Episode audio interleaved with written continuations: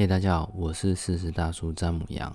今天我想要聊一个主题哦，这个主题跟家庭教育比较有关系。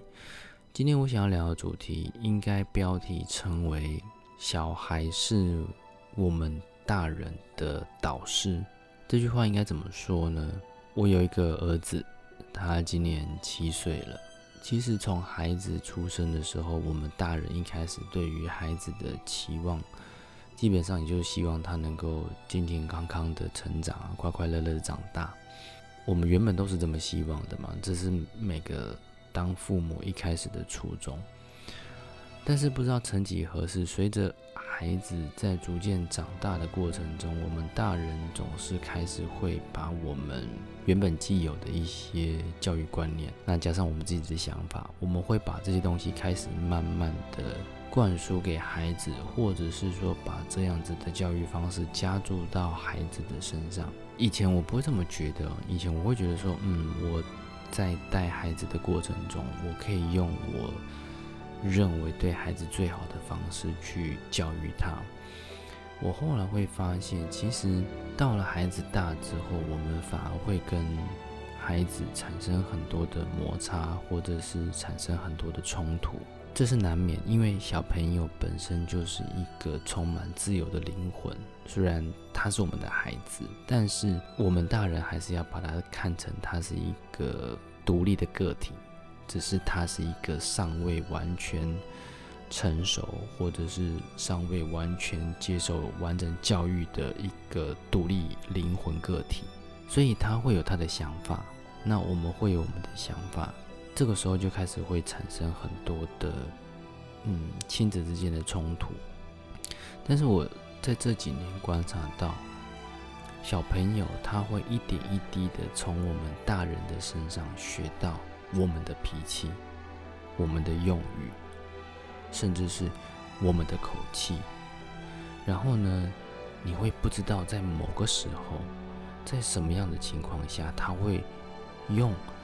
你曾经这样子对他，或者是你曾经这样对别人的口气，这样对你。我我举个例子哈，像这几天台北天气比较热，那所以呃基本上我们因为我们三级防疫都在家里面嘛，大白天的时候呢，我们会觉得开始热的时候就开始要呃关窗户，要开始吹冷气。今天早上也是这样子，今天早上我儿子就问我说：“哎。”呃，今天天气现在开始变热了，那我们能不能开冷气？那我老婆说 OK 啊，你去开的时候，后来我儿子就先把所有的门窗都先关好，然后开始开冷气。那这时候我就跟他讲说，我说你。你把热空气都先关在房子里面了，那你是不是这时候应该先打开窗户开冷气，然后把窗户打开，然后让一些热风让空气能够先对流，等到室内开始变冷的时候，我们再把窗户关起来。这时候他就开始很不耐烦，他就跟我讲说：“你不想吹冷气你就出去啊！”各位，他是一个七岁的小孩子，目前才小一而已，他用这样子的口气跟我讲话。身为父母的你，我不晓得你会怎么样，但是当下我听到这个样子，我真的是整个突然就一股脑的脾气就上来，我就很大声的斥责他。但是后来我想想，他这样子的口气，他是不是曾经在模仿谁，或者是说他从以前到。现在他可能曾经接触过的一些环境中有让他能够学习到这样子的机会，所以其实我我今天想要讲这个东西是这样子。我说为什么小朋友是我们大人的导师？因为小朋友他从出生到长大过程中，他所有所有能够学习到，所有所有能够吸收到的东西，全部都是来自于他成长的环境。影响他最深、最深的，其实是我们的爸爸妈妈。这点是不可否认的。他学习到的任何思想，他学习到任何观念，他学习到任何任何的知识，很多甚至是绝大部分都是来自于父母。因此，有的时候我在跟我儿子吵架，或者是我儿子我在讲什么，然后我儿子在顶嘴的时候，我其实。有时候我会不自觉的，我会发现到，哎呦，他在跟我顶嘴的那个样子，怎么那么像我在生气的时候我讲的那些话，我的那种口气，他现在就已经这个样子了。我如果让他继续这个样子下去，他会不会变成第二个我？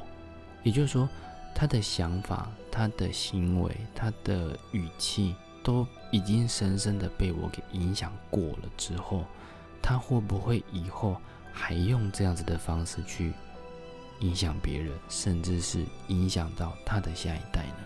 所以我觉得这是一个还蛮值得我们大家去思考的哈。就是说，有的时候我们会觉得我这样做是为了孩子好，我这样子发脾气是因为我们家里必须要有家规。我们必须要家里有的一个人需要当白脸，一个人需要当黑脸。但是孩子学到的往往都不会是你认为他应该要学到的那种东西，而是往往是在我们最不经意讲出来的话，或是在我们没办法控制自己脾气的情况下，我们做出来的这些行为，或者是我们说出来这些话，会非常。深刻的影响到孩子的一举一动，这是一个很妙的情况哦。我们反而是在孩子的身上看到了我们自己的翻版。那如果你觉得孩子有时候这个样子的行为不太 OK 的时候，其实我们反而是要好好想一想，我们当初是怎么教育孩子的？我们为什么会让他们有这样子的反应？是不是因为曾经他们也曾？很开心，很开心的，然后要找我们讲什么事情，或者是要找我们一起玩的时候，结果可我们大人那个时候在忙，失去了耐心，所以那时候我们就可能会不经意的脱口出：“啊，我现在很忙啦，你去旁边啦，不要烦我啦，走开啦，你讨厌你什么的。”OK，可能这些话他听进去了，等到了你哪一天，他可能在。OK，他可能在写作业，他可能在看他的电视。然后当你想要跟他讲什么话的时候，你跟他讲说：“哎，谁谁谁，我爸爸跟你讲个事情啊。”他可能就会马上用你当时的口气这样子回你，就说：“我在忙啦，你没看到我在忙吗？你走开啦，你不要吵我，很讨厌什么。”所以有的时候，我反而是觉得，我们当父母的听到这样子，我们。有的时候，其实要把自己的脾气给按耐下来，因为小孩子扮演的是我们大人一开始教给他的东西。今天他会有这样子的反应，他完完全全是复制了我们大人的行为。这个时候，应该更冷静的去想，说孩子为什么会有这样子的行为？如果我以后要避免这样子的行为，我应该怎么做？我要用更温和的方式跟他讲吗？或者是我还是坚持着我必须要呃严格加以管教的方式去让小孩子惧怕？或者是说，我们是很希望能够理性的跟孩子们沟通？如果是这个样子，我们有什么方法可以跟孩子好好的坐下来，甚至是当个朋友这样子聊天交换想法呢？所以我觉得今天这个主题，我真的觉得很多大人。听了之后，假设有孩子的，我觉得都应该可以思考一下。有时候我们会觉得小孩子很皮，没有错。为什么我们会觉得他皮？因为他在做我们不想要他做的事情。但是换个角度来想，我们今天大人在管教小孩子，我们是不是也同样用了很多小孩子不想要我们用的方式，而我们这么做了？所以我们会觉得小朋友会顶嘴。可是小朋友他不喜欢我们的方式，他们敢顶嘴吗？他们不敢，因为我们比他们凶。可是我们的方式会是他们要的吗？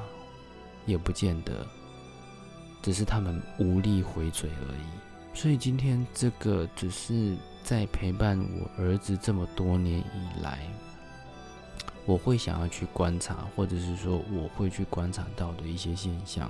因为对我来说，我希望我能够当我儿子的好朋友，而不是以一个爸爸的身份在陪伴他。当然，我是以一个爸爸的身份在陪伴他，没有错。但是我希望，在他心里面，他能够把我当成是一个朋友。你也可以说是一个同学，只是一个年纪比他大很多的同学。那我希望我们能够好好的陪伴他长大。他很多事情我们是可以分享的，我们可以不用这样吵来吵去，我们不用这样一直都是以。一个上对下、下对上的口气来对待，我们能够是一个朋友，彼此能够讲出心里的话，彼此能够分享一些隐私，或者是讲一些小秘密，或者是互讲一些人的坏话的，很幼稚，有时候很幼稚的讨论，有时候一起胡闹的。我希望是能够。